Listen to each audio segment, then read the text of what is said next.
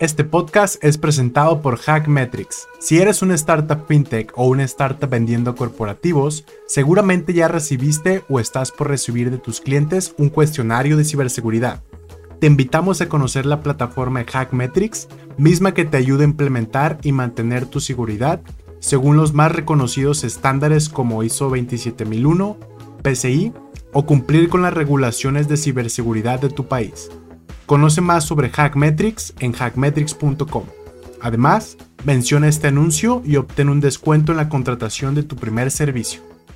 Y, lo más importante, siempre pide feedback, ¿no? O sea, yo algo que siempre hago es, este, en, las, en los pitches que doy, ya sea para levantar o solo para que vean mi proyecto, les digo, oye, dame feedback de cómo te piché, si lo que te dije te hizo sentido, tú sabes lo que estás haciendo, eh, tú sabes cuál es tu business, hay feedback que puedes tomar y decir, bueno, esto no me sirve, esto sí me sirve, y lo más importante es que siempre estés iterando tu presentación y tu pitch. Hola, hola, hola, ¿qué tal? Bienvenidos a una nueva conversación de nuestro podcast Hacking Rounds Latam. Este espacio donde entrevistamos a fundadores que ya levantaron inversión institucional y les preguntamos sobre eso. En esta ocasión nos acompaña eh, una startup que ha formado parte de la comunidad de Startup Links por poco más de un año, a quien personalmente tengo un gustazo de poder entrevistar y preguntar como un poquito más en confianza debido pues a, a la relación que ya llevamos. Y pues nada, les doy la bienvenida y les presento a Fernando Vera, founder, co-founder y CEO de Cincel.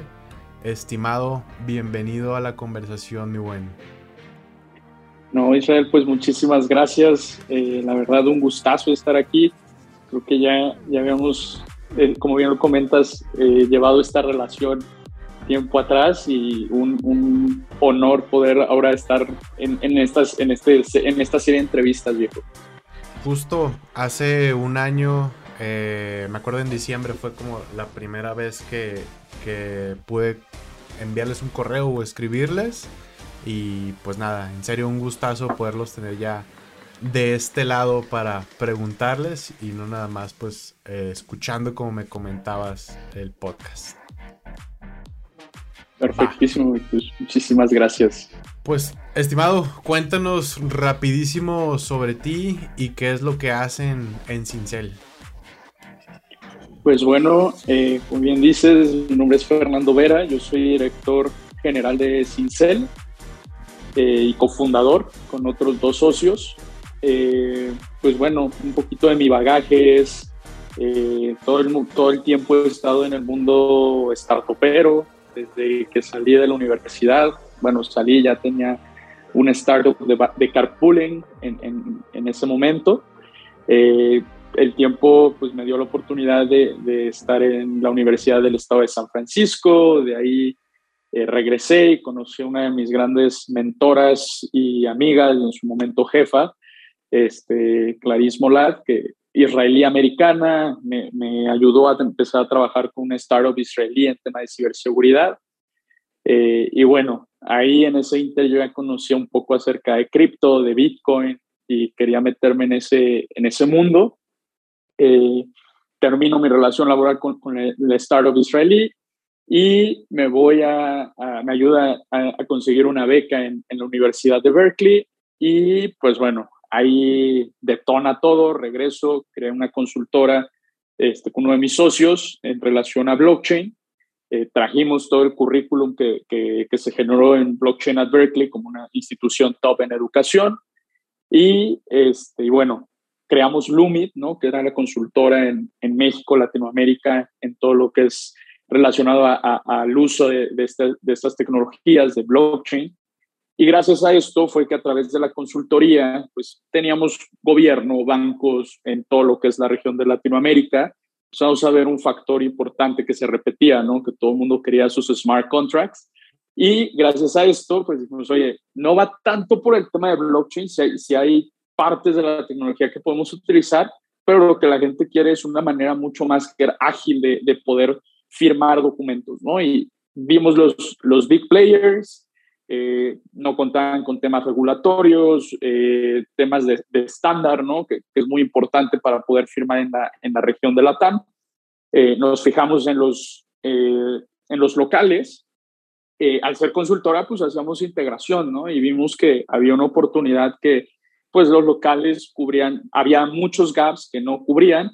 Vimos, oye, pues ya traemos tres clientes atrás grandes, ¿no? Gobierno y dos en banca este, bueno, uno en banca y uno en fintech, ¿no? Crowdfunding. ¿Qué hacemos, no? Este, pues empezamos a generar la, la idea de Cincel, que en sus inicios se, se, llamó Verify, ¿no? Era el primer nombre que se nos ocurrió. Y con eso pichamos este, a Berkeley Blockchain Accelerator, ¿no? Y teníamos buena relación, nos aceptan, les gusta la idea. Y eh, de ahí nos tuvimos la oportunidad de convivir con estas empresas que son IPO, ¿no? Que están en nuestra industria, teniendo, eh, pues, vaya, eh, orientación de, desde esa perspectiva de VPs, oye, ¿cómo, ¿cómo está Latinoamérica? Y todavía lo veían lejos, ¿no? Su foco estaba en Asia, o bueno, está en Asia, Europa. Entonces, eh, tomamos eso y regresamos, levantamos nuestro Friends and Family y empezamos con lo que es Incel hoy en día, ¿no? Que una suite de servicios multifirma, certificación e identidad, precisamente para agilizar procesos eh, de firma de acuerdos, ¿no? Prácticamente. Buenísimo. Muchas gracias, mi buen, por la intro. Justo creo que hoy vi una publicación que hicieron en sus redes. Eh, como, bueno, como contexto, esto lo grabamos a finales del mes de enero. Eh, Metafirma, creo que leí en, una de sus publicaciones. Si nos cuentas poquito sobre eso. Claro que sí, amigo. Pues eh, en Cincel quisimos llevar el concepto eh, al final del día que es una firma, ¿no? Es la expresión de voluntad de una persona en un acuerdo que puede ser verificado posteriormente, ¿no? Sí hacerlo físico, pues tienes a las dos personas, tienes dos originales de esa hoja y pues tienes cada quien tiene su original y cómo lo verificas, porque tenemos esto y a través de grafo, este, peritos grafólogos y demás. Cuando lo haces digital, tienes, ya no te preocupas porque es el original, porque ya se entiende al utilizar medios digitales que tienes que asegurarte que no se pueden cambiar, ¿no? En el caso de Cincel, usamos algo que es un sello criptográfico que permite identificar que no ha sido alterado. Pero entonces la conversación se eleva y dices, ok, ya no necesito estar presencialmente, pero ahora es cómo sé que la persona que está expresando su voluntad en el documento que está firmando es la persona que dice ser. Entonces, eh, en medios digitales lo llevamos al tema de eh, conjugamos, vamos a decirlo así, cuatro tecnologías, cuatro conceptos con los que ya trabajábamos de por sí. Tema de certificación, seguridad, ¿no? Que es, tienes que cumplir con estándares nacionales e internacionales para que esto sea válido. Perfecto. Tienes el tema de blockchain, ¿no? Que ya es una, los tres socios fundadores de Cincel nos conocimos gracias a este tema. Y pues bueno, conocemos muy bien las aplicaciones en temas de notarización, de estos sellos criptográficos que te comento y demás. Eh, el tema de identidad, ¿no? O sea, donde, ok, ¿cómo empiezas a, a, ser verificable que esta persona que dice ser realmente sea, ¿no? Entonces empiezas a integrar servicios donde reconoces esa identidad y la plasmas, ¿no? Y, verificas y al final del día la identidad que permanece dentro de Cincel ya es una identidad validada. Y firma. ¿Qué significa esto? Pues de por sí venimos como, como software de firma.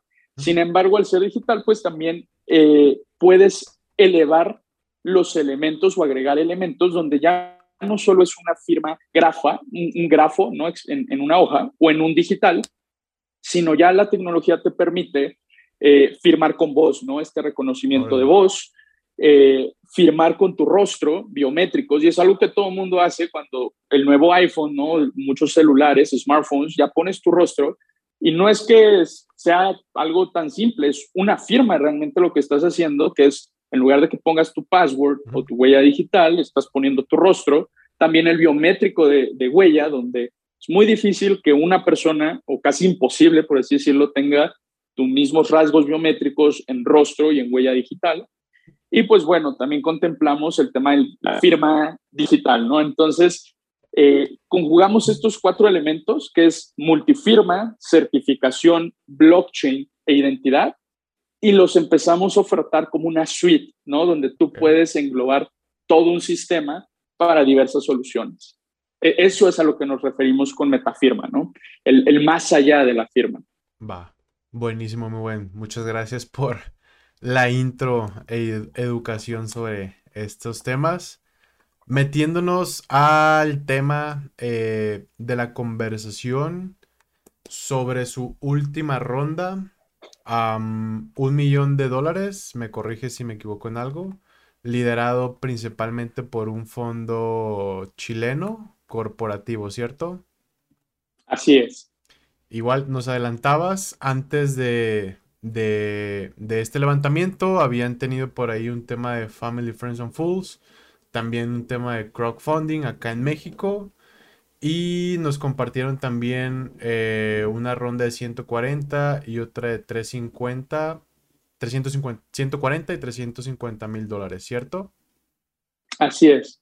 Tuvimos, eh, primero que nada, regresamos a San Francisco, dijimos, oye, necesitamos capital, levantamos una ronda, era de 100 mil, se logró levantar 118 mil dólares. Con eso nos permitió arrancar, hacer el, el boost para sacar el producto eh, ya que traíamos el producto y ya clientes atrás que incluso prepagaron ¿no? dentro de Cincel, antes de que saliéramos live, eh, empezamos a levantar una ronda intermedia que sí fue algo larga, o sea, queríamos levantar 500 mil dólares, de ahí eh, levantamos en 2020 145 mil y la completamos en 2021 con 350 mil dólares. Entonces, venía de capital corporativo, este, de crowdfunding, de ángeles inversionistas. Y pues bueno, eh, terminamos esa ronda y inmediatamente tuvimos el foco también, bueno, Sable también invirtió previo en esa ronda y se volvió y dijo, oye, me está interesando los hitos que están logrando, eh, los clientes que están trayendo y mucho más importante que no, no éramos los primeros en el mercado, sin embargo, empezamos a jalar clientes de, otros competidores que empezaron a ver el valor agregado. Entonces, que vamos a acelerar esto y estábamos abriendo nuestra ronda, de, eh, nuestra ronda SID. José es que eh, entró con un millón de dólares dentro de Cincel y eso, ese, ese ha sido el histórico que, hemos tenido. Buenísimo. Haciendo zoom eh, un poquito para atrás, muy buen, prácticamente han levantado con casi todos los tipos de inversionista disponibles, ¿no? Crowdfunding, ángeles, VCs y también por ahí mencionan aquí compañías. Ahorita me, me te, voy a preguntar sobre eso.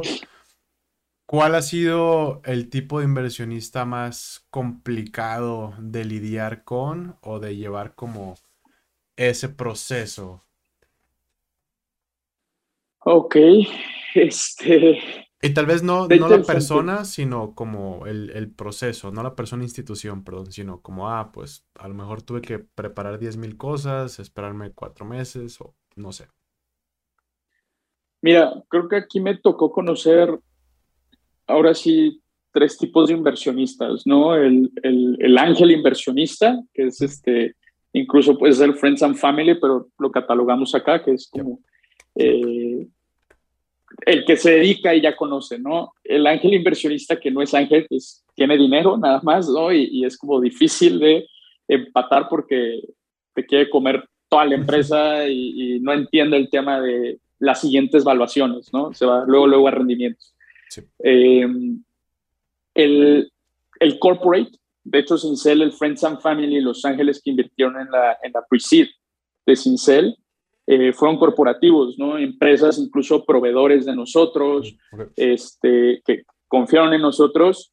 Y aquí eh, creo que eso es un proceso, eh, voy a decir, este, complejo, ¿no? Porque no entienden el mundo, pero confían en ti. O sea, no entienden el mundo de evaluaciones y demás, pero confían en ti. Y lo que te piden, además de confiar en ti, dicen, ok, explícame cómo es este mundo, ¿no? O sea, que, ¿por, qué, ¿por qué esa evaluación? ¿por qué este tipo de vehículo, no? Nota convertible, 6. Eh, entonces, es algo donde tienes que, explicarle. Sin embargo, eh, es bueno porque ya traen la confianza, ¿no? Lo que quieren es asegurarse que, están metiendo la lana en el lugar indicado y que, y que tú les sabes explicar. Entonces, si ellos entienden, es porque hiciste bien tu chamba. Em, y de ahí tenemos el VC, ¿no? Eh, justo estaba revisando cuántos pitches he dado, ¿no? Más de eh, o sea, contando Ángeles, Friends and Family y todo, más de 185 pitches, ¿no? O sea, presentando Cincel. Eh, y pues esto ya cuando llegas con el VC, ¿no?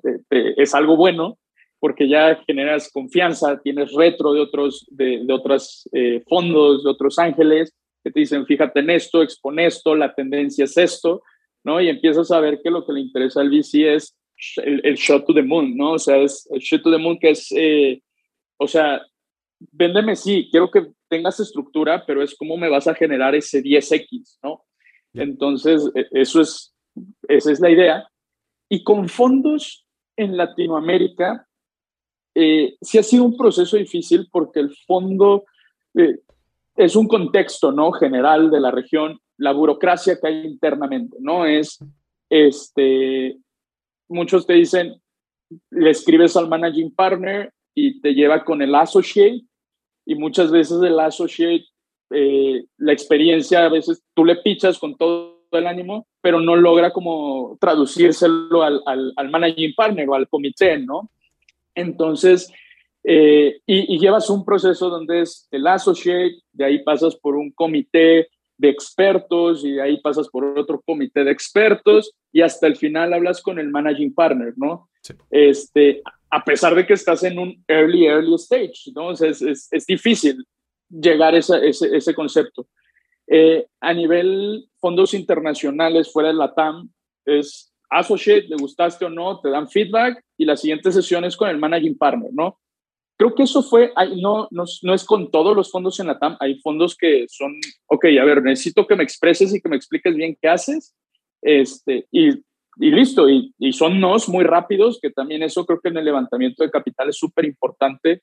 El no es el objetivo, pero es muy importante tener los nos más rápidos porque empiezas a, a quitar tu atención de como ventas, ¿no? Es, es un funnel de ventas de sí o no, no, perfecto. ¿Por qué? Tienes reto, el que sigue.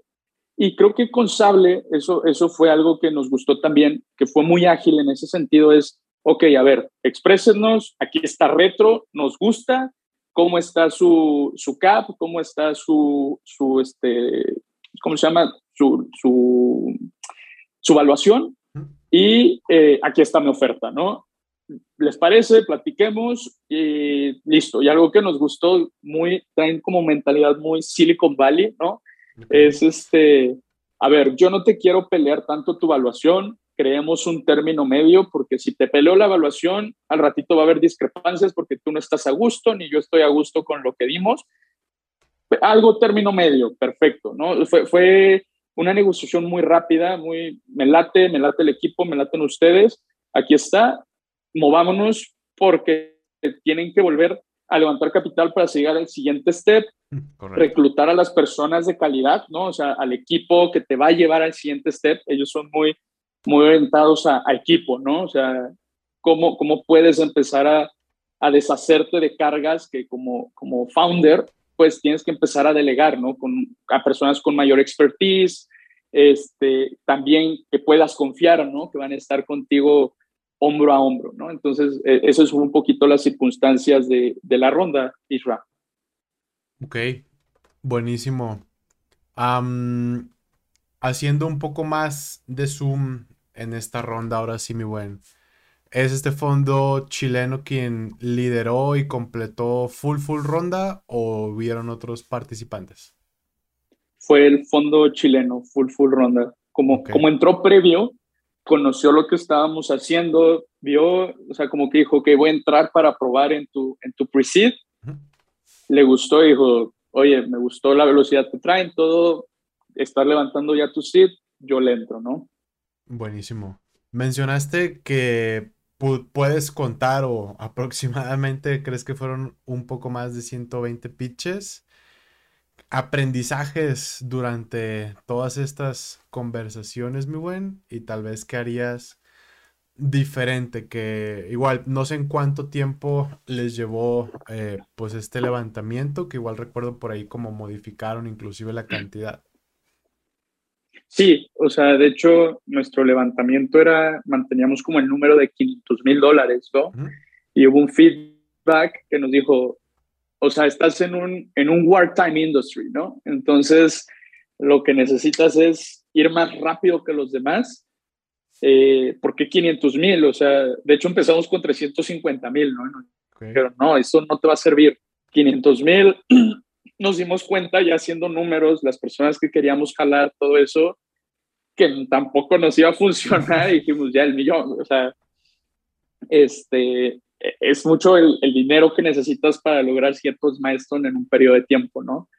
Este, entonces, si, hubo modificaciones en la ronda, que es el mismo feedback que vas a, este, obteniendo, ¿no? De las personas, de, de, los VCs, de Los Ángeles, de los mismos proveedores, ¿no? Que, que dicen, oye, es que no, no estás dimensionando. Entonces, creo que uno de los grandes aprendizajes es eso, empezar a dimensionar como the big picture, ¿no? O sea, el, el think global. Eh, primero que nada es eso. Dos, eh, es muy diferente la conversación que tienes con un ángel, con un corporate, que con un VC, ¿no? El VC es shoot to the moon, o sea, a mí véndeme ese 10X, o sea, ¿qué vas a hacer? Y obviamente tiene que estar respaldado por pies y cabeza, ¿no? con, con, métricas, con KPIs, con, con, con unit economics, ¿no? Este, el futuro, el, el corporate es un poquito más estándar, donde bajas la conversación, tienes que hacerle entender que lo que estás haciendo tiene un futuro y que cree en ti, ¿no? O sea, que, que esto no es tanto en el rendimiento del corto plazo a nivel facturación que puedes tener, ¿no? Sino que es un juego entre la masa que puedes llegar a tener como clientes, ¿no? A nivel B2B, B2C, lo que se hable, y cómo se va a transformar eso o cómo se va a capitalizar eso en los siguientes 5 a 10 años, ¿no? Eh, le explicas un poquito que también mucho es un IPO, un exit, ¿no? O sea, que, que también va, tienes que combinar mucho de estas, estas métricas. Eh, y el ángel, creo que es, eh, es la serie, son los pitches que he hecho más, pero es la persona que, que, que, que, es puro corazón. O sea, él dice, ok, confío en ti, me gusta, ahí te va. Este, no, ok, mándame el deck y tus unit economics, no, pero yo confío en ti. Ese es el ángel inversionista y te ayuda mucho a relacionarte con esos corporate, con esos VCs, ¿no? Entonces, eh, es uno de los grandes aprendizajes, como los diferentes pitches que tienes que, que hacer, ¿no? Y en, en, los stages en los que estás.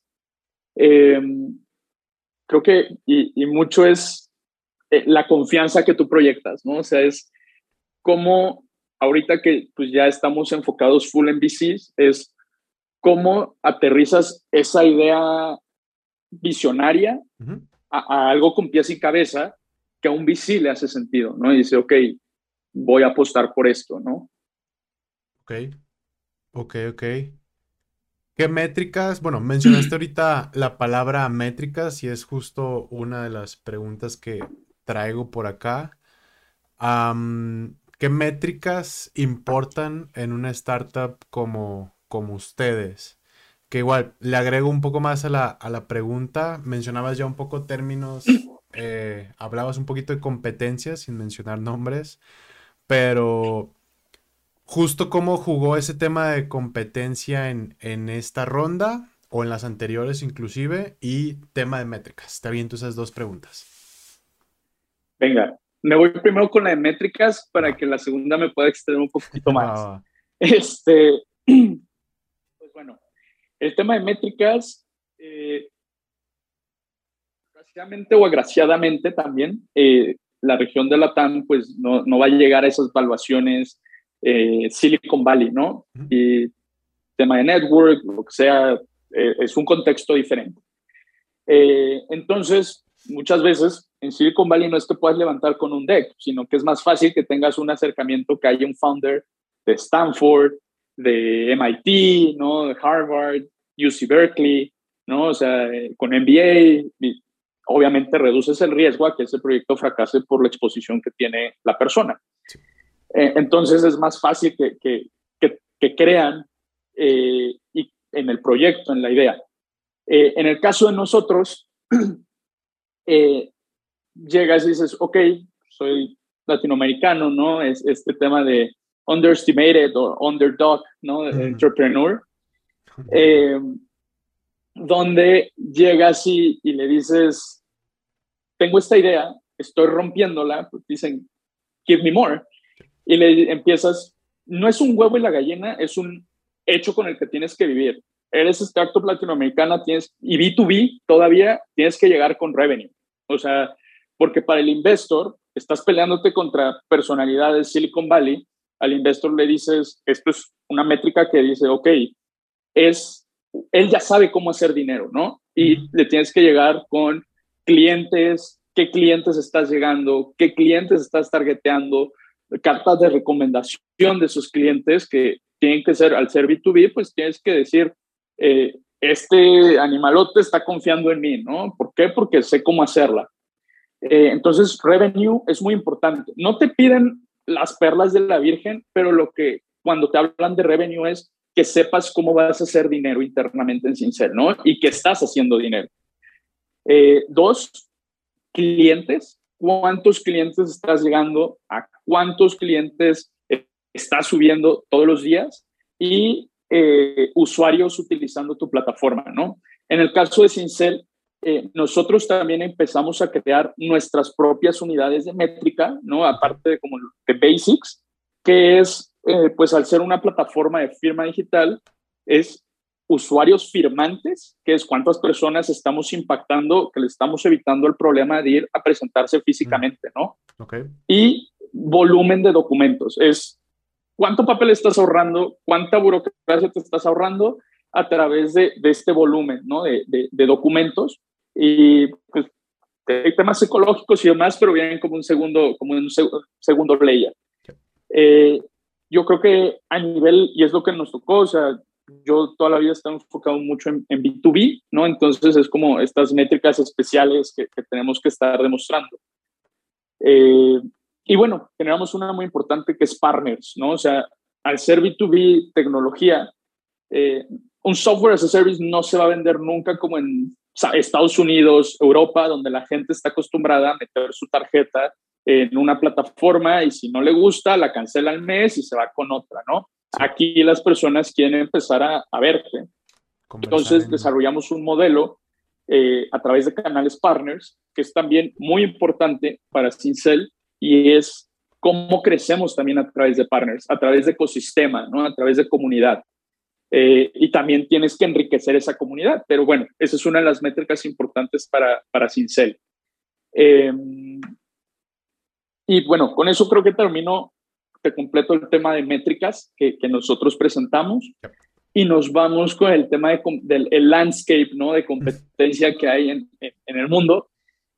Obviamente no somos los primeros, y créeme que hubo días que salía con, tenía cinco meetings, seis meetings al día y todos eran no, no, no. Hubo VCs que me decían, ¿tú por qué estás levantando capital? ¿no? O sea, ¿tú, tú, tú qué haces? ¿no? Y, creo que eso también es como algo que me di cuenta. Eh, en early stage, creo que más que apostarle, todo el mundo habla de invierte en un proyecto donde la tendencia hable por ti, ¿no? No, no, e, eso es como muy, muy Silicon Valley y lo entiendo. Y, creo que muchos tienen esa mentalidad acá y se van mucho por la tendencia más allá de el factor equipo, ¿no? O sea, por lo que te digo, underestimated al final del día, pero se van mucho con la tendencia del factor equipo. Y siendo Cincel no el primer jugador en esta industria, todos te decían, es que tú ya tienes una competencia que es IPO y qué tan fácil es que le metan una a la nota y vayan por la TAM. Y es como de, pues, no está pasando. ¿Por qué? Porque la regulación lleva más de 20 años en, en, en, en la región y no lo han hecho por diversos factores. No es de su interés, demasiado burocrático, eh, en la región no está este, lista, ¿no? Para ese tema de pricing, para ese tema de comunicación, este, varios factores alrededor, pero no lo están haciendo, yo sí lo estoy haciendo, este, y los locales, pues en ese momento no había ni el uno, ni juntando a todos los jugadores éramos el 1%, ¿no? Que es, este, que dices, oye, esto lleva más de 20 años acá y, no se ha podido mover. Entonces, eh, el tema de la competencia para nosotros especialmente sí, sí fue una conversación con VCs, porque teníamos que demostrar, ¿no? Actualmente te hablo que ya traemos empresas, bancos, empresas de servicio en la nube, dentro de Cincel, o sea, como clientes. Eh, traemos uno de los bancos retailers más grandes de México, ¿no? o sea, local, Mexa, este, dentro de Cincel. Eh, ya tienes el, social proof, ¿no? Y el business proof de ir decirle, oye, yo lo estoy haciendo bien. Ahora es, what is next, ¿no? Entonces, ¿cómo a nivel servicio, a nivel producto, me estoy diferenciando de, estos jugadores? Ahora, ¿qué voy a hacer más allá? Entonces es, eh, parte de este concepto de más allá de un software de firma digital, es metafirma, ¿no? As a service, que es una suite de soluciones de identidad, certificación, blockchain y firma, ¿no? Eh, conglomerado esto, pues yo estoy creando una identidad que va a poder firmar de manera válida en cualquier elemento. O sea, Imagínate que al ratito vas a empezar a la firma de tu acceso a otro país puede ser con Cincel, ¿no? Entonces, este, eso es lo que, e, eso es lo que eh, te diferencia de la competencia, la visión que llegas a tener. Ok. Interesante, mi buen, igual y pongo un poco de mi cosecha, este, yo que los conozco, pues como ya platicábamos desde hace un año. Justo me llamó la atención de las primeras veces que pude ver como lo que estaban haciendo cuando vi el tema de integraciones con Zapier, etcétera, y ahora que nos lo, nos lo explicas de, ah, pues es que en la TAM tienes que tener eh, un sistema donde hables con una persona porque pues, es complicado que alguien pase el tarjetazo. Ahora el tema de las integraciones eh, con otras plataformas, ahora que compartes este tema de, metafirma, y hace como bastante, bastante sentido el,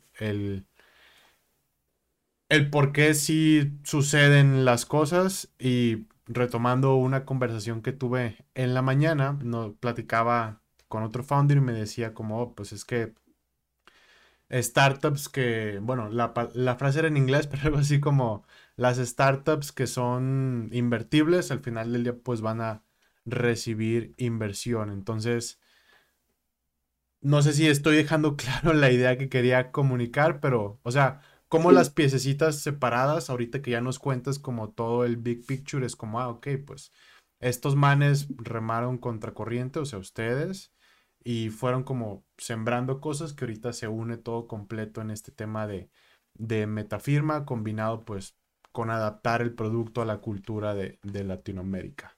Entonces, eso, quería como resumir todo ese punto igual para ti, para mí, pues para la audiencia.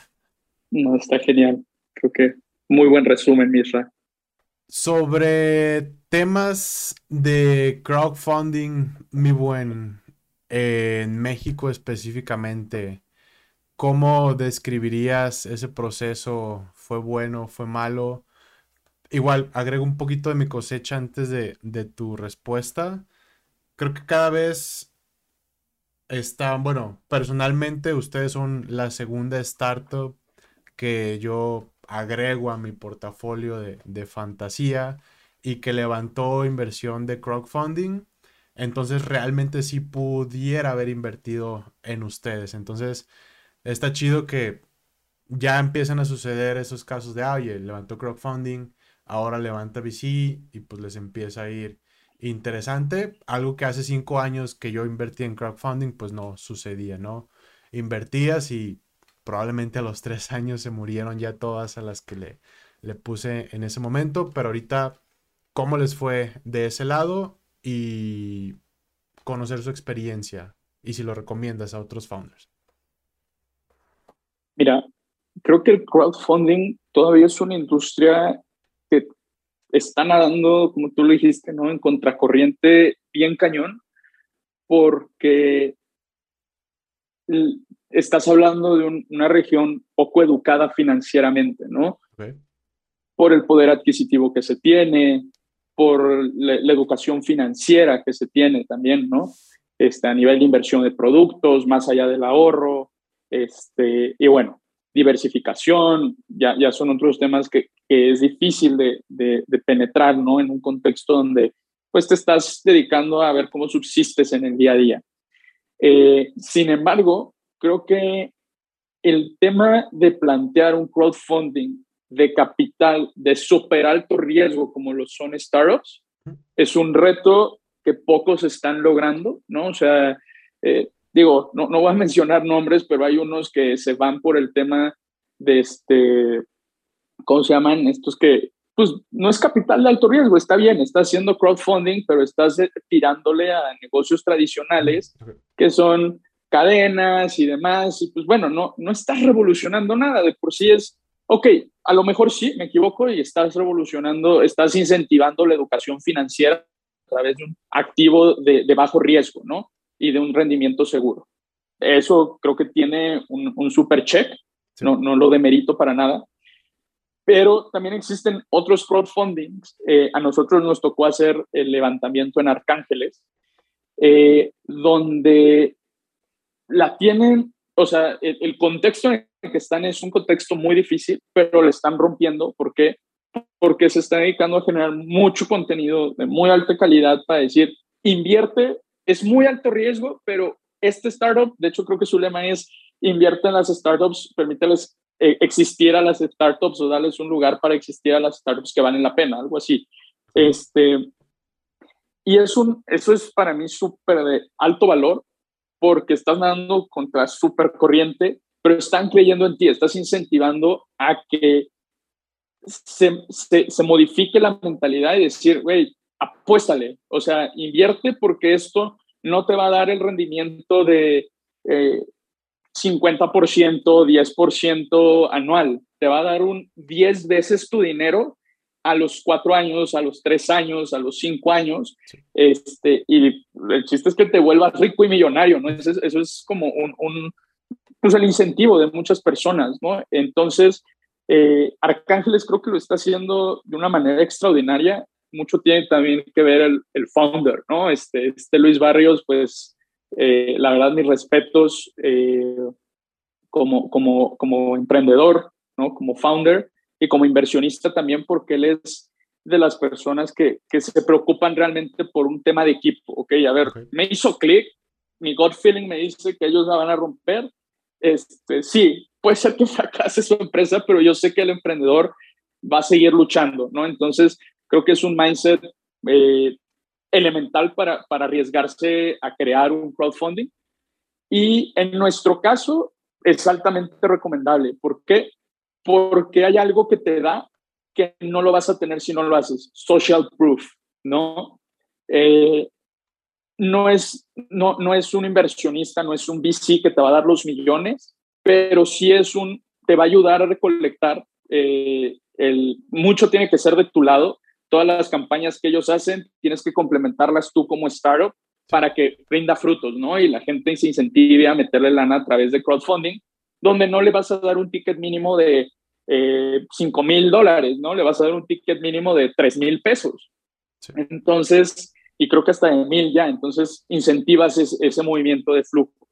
Eh, creo que es altamente recomendable, tienen mucho impacto al ser founders que están posicionados este, con un relacionamiento con VCs, con otros ángeles este, y demás, eh, creo que hace mucho sentido que tú te metas porque ellos ya hacen un due diligence que tarde o temprano te van a pedir en un fondo, un ángel, lo que sea, y te preparan, ¿no? Entonces, yo diría 100% hagan un crowdfunding.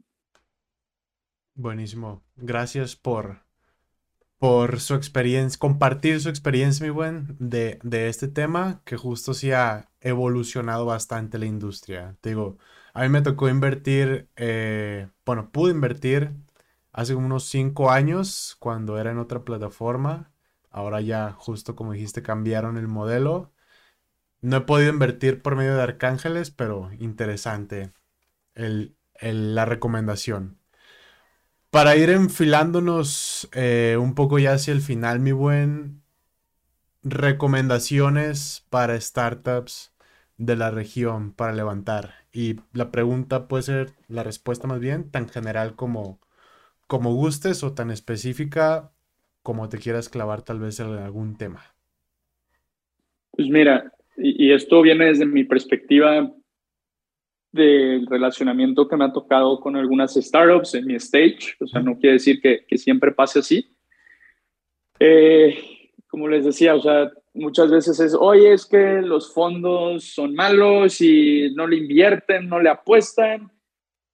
Hay un área de oportunidad enorme a nivel burocracia con los fondos latinos, sí, pero ellos incluso también tienen sus, ellos tienen que ir con los GPs, con los LPs, ¿no? Que son, ellos tienen que recabar dinero de las grandes entidades como gobierno, ¿no? Y, y educar al gobierno para que invierta en un activo digital difícil este, o de alto riesgo, pues es un rollo, ¿no? Entonces, más allá de, de, comentar que es difícil y demás, es, es un fact con el que tienes que vivir, ¿no? O sea, estás acá, ni modos, este, ya, este, ahora sí no te queda de otra.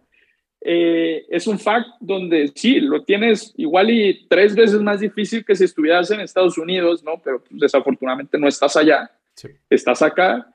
Y, es eso, o sea, vive con ese fact donde incluso tienes que generar iniciativas para también el fondo tiene que volverse, o el VC tiene que volverse menos burocrático, más orientado al, al team, ¿no? O sea, más que la tendencia, en early stage al menos, pero es eso, no pierdas foco, no, no, no, no complaints, sino más bien actívate y si tienes que hacer 100, haz 200, ¿no? 200 pitches.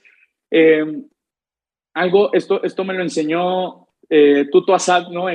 nos tocó estar en Platzi de Day y creo que ha sido como lo mejor, uno de los mejores advice que, he recibido en, el momento de levantar, que es eh, no empieces a levantar inversión si no tienes al menos una lista de 100 VCs que empaten con tu industria.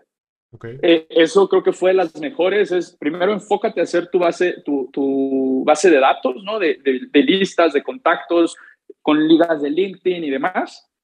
Este, y hasta que tengas 100 o 101, empieza a hacer el pitch. ¿Por qué? Porque esto te tienes una dinámica, como, como les dije en un principio, de ventas, donde ok, le mandé correo y usa plataformas ya CRMs para hacer eso, ¿no? O sea, donde no tengas que estar tú mandando mail por mail, sino que ya todos son de tu industria, eh, puedes automatizar ciertos procesos, ciertos mailings, puedes enviarlos de, de, trancazo y te vas otra lista de 100 y empiezas a tener respuesta.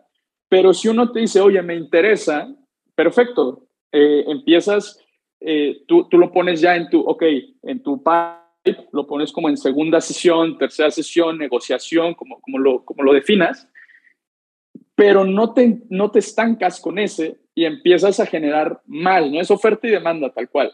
Ok, el que sigue, el que sigue, el que sigue. Oye, tengo tres respuestas. Este veo que no se ha movido en dos semanas. Todo depende del timeline que tengas para levantar tu, tu ronda. Oye, le, escribes y le dices, ya estoy por cerrar mi fondo, oye, este, mi, sí, mi, mi, mi ronda, este, ¿qué onda? No te contesta, oye, ya tengo interesados tantos, oye, ya lo voy a cerrar, ¿te interesa o no? Y, y, lo más importante, siempre pide feedback, ¿no? O sea, yo algo que siempre hago es, este, en, las, en los pitches que doy, ya sea para levantar o solo para que vean mi proyecto, les digo, oye, dame feedback de cómo te piché, si lo que te dije te hizo sentido. También a los fondos, creo que a la persona más que a los fondos es, son personas al final del día las que, con las que interactúas este, les gusta también, oye, ven con muy buenos ojos que está bien y lo más importante, lo ven con mejores ojos cuando realmente reflejas ese feedback, ¿no? Y, recuerden, hay feedback que tú sabes lo que estás haciendo, eh, tú sabes cuál es tu business, hay feedback que puedes tomar y decir, bueno, esto no me sirve, esto sí me sirve, y lo más importante es que siempre estés iterando tu presentación y tu pitch Siempre, siempre, siempre. Eh, y listo, no te tomas el feedback personal, o sea, las personas que están viendo esto ven miles de personas queriendo levantar capital de ellos, entonces hay veces que ya el colmillo lo traen así, detectan muy fácil cuando estás muy early y pues ellos también traen un pipe, ¿no? De, revisión y demás, donde eh, puede ser que no sea la mejor respuesta, pero no, no te tomes nada personal, ¿no? Eso es como, como lo que yo diría en este tema de levantar. Justo, buenísimas recomendaciones, estimado. Repetiste prácticamente casi todas las que nos compartieron en, en la mañana. Ah, entonces, creo que es buena señal que empiece a verse como esas, no sé si tendencias o como caminito de, oye, pues primero, literal, su recomendación fue igual, genera esta lista, cambia un poco el número, pero genera la lista, utiliza una herramienta, trátalo como proceso de ventas, utiliza tu CRM, avanza en el proceso, mejora tu pitch. Eh, y en este caso tú agregaste el tema de no te tomes el feedback personal, que eso es algo bueno, interesante, que creo que no, no habíamos platicado en este podcast, pero buenísimo. Qué gusto escuchar de diferentes founders como lo mismo. Significa que pues, tiene coherencia lo que están compartiendo eh, cada quien que pues ya le fue, ya logró levantar. Estimado, ya para cerrar, algo que te hubiera gustado que te preguntara, que no te pregunté o que quieras compartir con la audiencia. Eh, pues bueno, creo que dos cosas. ¿eh? si no, no pasa nada. ahí, este, no, creo que sí. una es Actualmente estamos eh, levantando nuestra, una extensión de nuestro SID. Estamos levantando una ronda de 5 millones de dólares. Este, la estamos lanzando ahora en febrero, ¿no? O sea, ya, ya empecé a, contactar, entonces también es algo que para los VCs que, nos están escuchando y demás, es muy probable que ya sea por LinkedIn o por algo por el estilo, este, puedan contactarme y de todas formas yo estoy seguro que, que estaré entablando alguna está algún mensaje en el futuro, ¿no?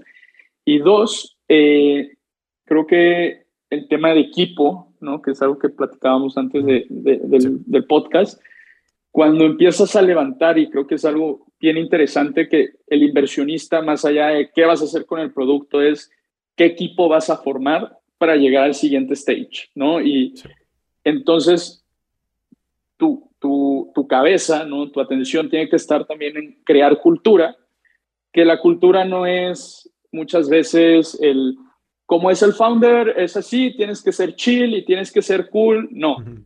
Eh, no, hay, no hay como una métrica, ¿no? O sea, no hay, no hay una fórmula que es cultura, porque cultura es muchas cosas, ¿no? O sea, es, es todo un contexto alrededor de, de cómo interactúan las personas, pero es eso. Esa interacción este, tiene que ser de la mejor manera, tiene que ser agradable. Al final estamos en un tema de tecnología donde eh, el, recurso más valioso que tiene eh, una, un startup, una empresa, es las personas, ¿no? Entonces está en cómo que empiezas a crear procesos de comunicación, áreas de RH, ¿no? O sea, aunque tú el founder seas RH, ¿no? Es, es cómo voy a hacer que el equipo se sienta bien. Estaba leyendo apenas The Hearting of the Heartings, ¿no? De, este, que es un muy, el, libro que estoy leyendo ahorita, y hay una parte que te dice, eh, ¿qué es una buena empresa contra una mala empresa? ¿no? Y, es una mala empresa, te pone stoppers para que la gente desarrolle ideas, desarrolle, este, implemente, innove internamente, ¿no? ¿Por qué? Porque la burocracia siempre recae en una persona que dice yo lo controlo y si no lo decido, no pasa. Ah, cuando es lo contrario, es equivócate, sí, hay un esquema alrededor de esto, de, de modelos, ¿no? De, pero a veces es velocidad eh, sin saltarte las reglas del juego, ¿no? Pero bueno.